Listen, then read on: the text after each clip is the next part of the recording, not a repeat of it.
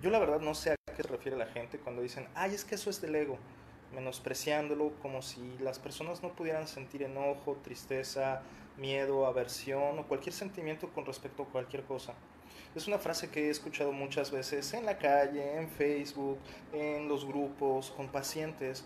Cuando una persona dice, ay, es que me choca tal cosa, automáticamente escucho que una persona adicional dice, ay, es que eso es del ego. Pero así, ¿sabes? O sea, como con este desprecio, como con estas cosas de decir, eso es lo de menos. Y aunque he estudiado un poco y he leído un poco a qué, sea, a qué se refieren con esto de que a qué es del ego, no lo alcanzo a entender del todo, al menos no como creo que la mayor parte de las personas lo entienden. Lo que sí entiendo y que me gustaría compartirte en este pequeño video es que creo que una de las cosas que nos hace mucho daño es pensar que las cosas tienen que ser como yo digo que tienen que ser. Y creo que eso es similar a lo que la gente se refiere cuando dicen que es el ego, que las personas tenemos una concepción de la vida, que explicamos la vida en ciertos parámetros y que queremos que la vida se ajuste a nuestros parámetros en vez de nosotros ajustarnos a la vida. Creo que un poco por ahí es a lo que se refieren cuando dicen es que es del ego. No lo sé, la verdad. A mí me hace pensar que pues a final de cuentas nuestro cerebro busca siempre la supervivencia, busca la comodidad, busca ahorrar energía, busca la paz y busca la conexión entre las distintas personas. Y una de las estrategias que tiene nuestro cerebro para hacer esto es buscar patrones específicos y ver que si algo pasó una vez y pasó una segunda y pasó una tercera, es muy probable que pase una cuarta, una quinta y una sexta vez. De esta manera, al cerebro se le hace mucho más fácil entender, interpretar, predecir e incluso intentar dominar el mundo. ¿Y para qué intenta dominarlo? Para que no sea peligroso, para que no le cueste trabajo estar en él, para darle comodidad a su manada, para sentir seguridad, para sentir que hay suficientes recursos. Entonces el cerebro necesita de esto para relajarse, para sentir seguridad evolutivamente, ancestralmente, lo hacíamos controlando el medio de muchísimas maneras, porque había muchísimas cosas que, que, nos ponían en riesgo, que hacían que peligrara nuestra existencia. Sin embargo, muchísimo ha pasado y todas esas amenazas ya no son reales, ¿sabes? Porque no es igual de peligroso sacarse un 5 en un examen que acercarse a una víbora venenosa no es igual de peligroso no saber distinguir entre un latte, un frappuccino y un cappuccino que distinguir entre una planta venenosa y no venenosa. Sin embargo, nuestro cerebro, al no tener ya esos estímulos tan fuertes, a veces los interpreta como un grave peligro, porque ahora no tiene que sobrevivir solamente a los peligros externos de la flora o la fauna externa, sino que ahora los principales peligros son los de nosotros mismos como manada. Hay una frase por ahí que dice que el hombre es el lobo del hombre. Y creo que lo que hace referencia es que ahora tenemos mucho miedo de que sea nuestra propia manada la que nos haga daño, o nos desprecie, o nos aísle, o nos haga a un lado.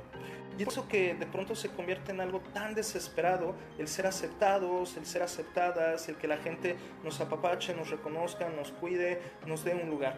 Y sabes, es una necesidad humana fundamental, profunda, importantísima pero no es de vida o muerte. No es de vida o muerte que todo el mundo le dé like o share a tu video. Si es de vida o muerte, tener una relación cercana, cuidadosa, con alguien a quien puedes abrazar, besar y tocar en la vida real. ¿Puedes conocerle por las redes sociales? Sí, sí puedes. Pero lo más importante es que puedas cultivar eso en persona.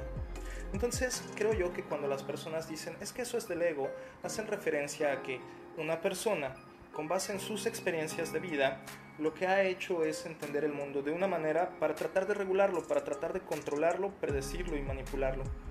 Y que desde esta manipulación no se ha dado cuenta que las cosas son como son y no como esa persona aprendió o quiere que sean. Y que si bien a lo largo de nuestra vida es importante aprender muchos patrones, por ejemplo, saber que cuando el semáforo está en rojo y yo voy conduciendo, debo de detenerme. Y eso es un patrón que siempre debo de cuidar que siempre debo de respetar. Que si un perro enseña los dientes es un patrón que siempre debo de cuidar porque me avisa la posibilidad de que en su molestia me pueda soltar una mordida. En defensa propia, ni siquiera como ataque. Y si bien es importante entender, que hay algunos patrones que necesito aprender, también es importante resignificar muchos patrones y darme cuenta que no todo lo que yo creo que está pasando es realidad. Entonces, cuando una persona está en mi consultorio y dice, es que eso es del ego, lo primero que yo estoy dándome cuenta es que esa persona se está resistiendo a que siente lo que siente que en lugar de empatizar consigo misma y consigo mismo, lo que está haciendo es juzgándose por sentir enojo, miedo, aversión, desprecio o lo que sea que sienta. Entonces en lugar de permitirse ser quien es, está criticándose, juzgándose, porque entonces cree que no debería de sentir lo que siente. Y desde ese lugar es un lugar de mucha persecución, de mucho dolor, ¿sabes?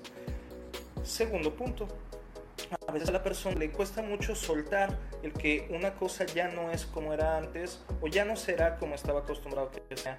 Ese apego creo que también es una de las cosas que le hace sufrir mucho. Creo en algunos momentos cuando una persona quiere que las cosas sean como todo el tiempo han sido y que si cambian dicen es que no es lo bueno, creo que es el momento en el que otras personas dicen eso es del ego.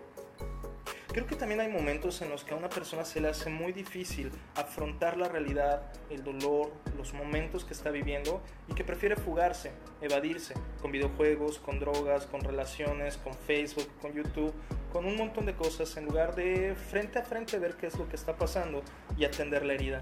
Es como si se me hubiera roto el brazo y con tal de no estar viendo la ruptura, con tal de no estar viendo el dolor, ay no, no pasa nada, mejor al fin que este brazo si me sirve, entonces mejor voy a utilizar este brazo. Y entonces dejo de prestarle atención a aquel brazo. Esa es otra forma de evasión y que indiscutiblemente, conforme pasa el tiempo, va teniendo consecuencias más dolorosas. Y creo que otra de las cosas bien fuertes que puede pasar en este sentido que nos hacen sufrir son las disonancias cognitivas. Y esta disonancia cognitiva es un término bien bonito, me gusta mucho cómo suena. La disonancia cognitiva es cuando hay algo que está sucediendo allá afuera que yo interpreto distinto a como yo creo que deben de ser las cosas y como creo que es distinto a como yo creo que deben de ser, no me cuadra, no me checa y a fuerza trato de interpretarlo como a mí me cuadra y como a mí me cheque. Nuevamente, negándome a aceptar que la realidad como es y tratando de obligar a que la realidad sea como a mí me enseñaron, como yo aprendí, como yo creo que debe de ser. Y esto es algo que genera muchísimo sufrimiento, ¿sabes? Regatearle a la vida.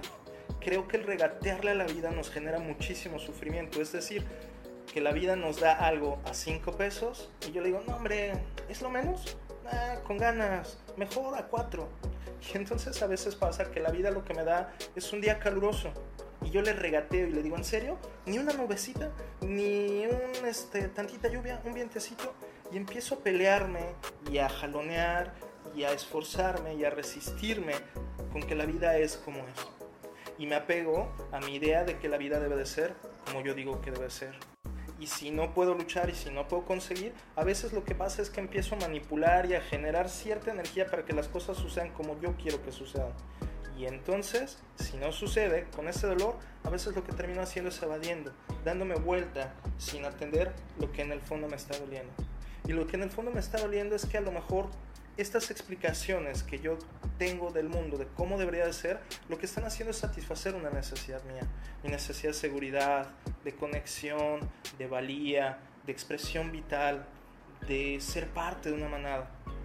Y a lo mejor, en el fondo, si en lugar de pelearme porque las cosas sean como yo creo que sean, me pusiera a pensar cómo las cosas así como son aportan a mis necesidades, voy a empezar a recibir con mucho mayor gratitud, con mayor aceptación y mayor conexión lo que en serio sucede en la vida.